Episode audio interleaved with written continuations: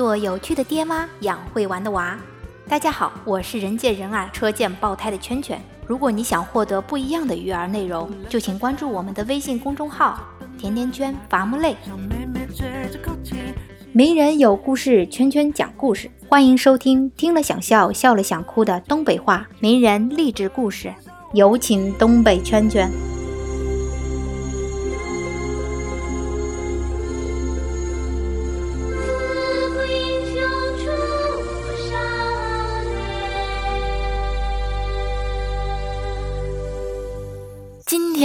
圈圈给大家介绍个贼拉牛的人物——马克·扎克伯格。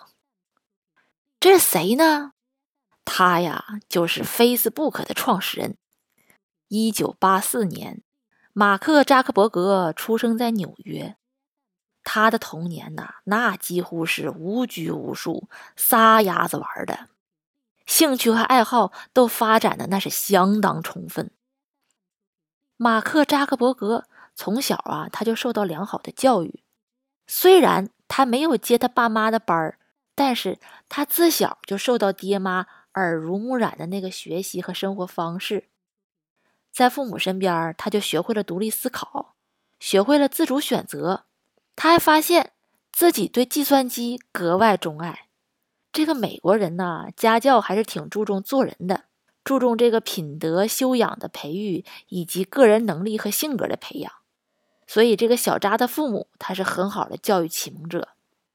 他父母看到这小扎十岁就特别痴迷计算机，于是就给他买了一台电脑。从此啊，这个小扎的个人兴趣就只局限在电脑研究上，除了吃饭、睡觉、上学，其余所有的时间和精力都花在这电脑上面。你看看人家父母，你再看看你，你家孩子玩电脑超过半个小时，你就无了好疯的。扎克伯格特别痴迷研究电脑编程之类的这个技术事儿，他父母有时候担心他儿子是不是自闭症啊，成天也不出家门。就在那鼓捣电脑，这父母内心还是挺强大的。但是很快，他们发现自己担心啊，挺多余的。小扎对于电脑上各种各样的问题，他都能无师自通。家里边任何一个成员在电脑使用上出现了问题，你去找他，他都能给你整贼明白。渐渐的，这小扎呀，大家伙称他电脑神童，他自己呢，乐在其中。这个马克扎克伯格在十七岁读高中的时候，就设计了一款 MP3 播放软件那很多大公司都争先恐后邀请他，其中也包括了微软。也许是为了心中的理想，也许是对大学殿堂的渴望，小扎最终选择了去哈佛上大学。你别以为上了哈佛有啥了不起，上了哈佛念一半不念了，那才了不起。前有比尔盖茨，后有扎克伯格，所以哈佛的校训可以改改了，改成：你想成功吗？那么勇敢的退学吧。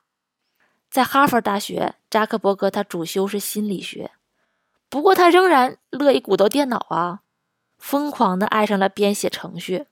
他最开始啊也没想做什么 Facebook，他就觉得那学校的选课系统太糟烂了，得改改。二零零三年九月的一天，小扎整出来一个全新的选课系统，是帮助在校的学生知道自己与他人的课程表。啊，只要你在那个网页上点击一门课程，你就能发现谁在报名选了这门课程。如果你再点击一个注册学生的姓名，你就能看到他选择了哪些课程。所以从那以后，你想追求哪个妹子，知道妹子叫啥名？就能跟妹子整一个教室上课去，这家伙这是刚需呀，那一下子就火了。虽然这个选课系统有点跑偏了，但是吧，他也激发出他的灵感，于是他索性建了一个社交网站，叫 FaceMash。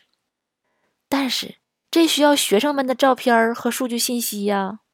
我们这小渣某一天夜里就侵入了学校的这个数据库。获取了数据库里的学生照片然后放在自己的 FaceMash 网站上。当时呢，点击率就超过了两点两万次。学校领导知道后，当时就不干了，立马把他网站封了，记大过，写检查，留校查看。哎，这事儿不久之后，小扎就吸取了 FaceMash 的经验教训，用一个星期的时间搭建了全新的社交网站 Facebook。当当当当，Facebook 诞生了。二零零四年二月，Facebook 对外正式推出，立刻就横扫哈佛校园。当月底就有超过半数的哈佛学生成为 Facebook 的注册用户。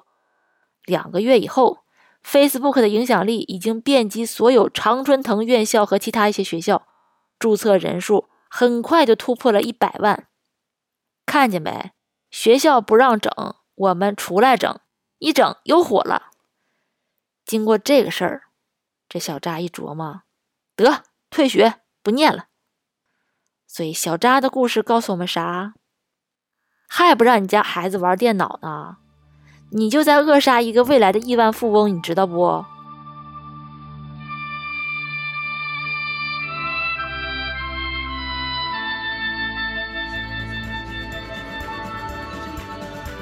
关注微信公众号“甜甜圈伐木累”，做有趣的爹妈，养会玩的娃。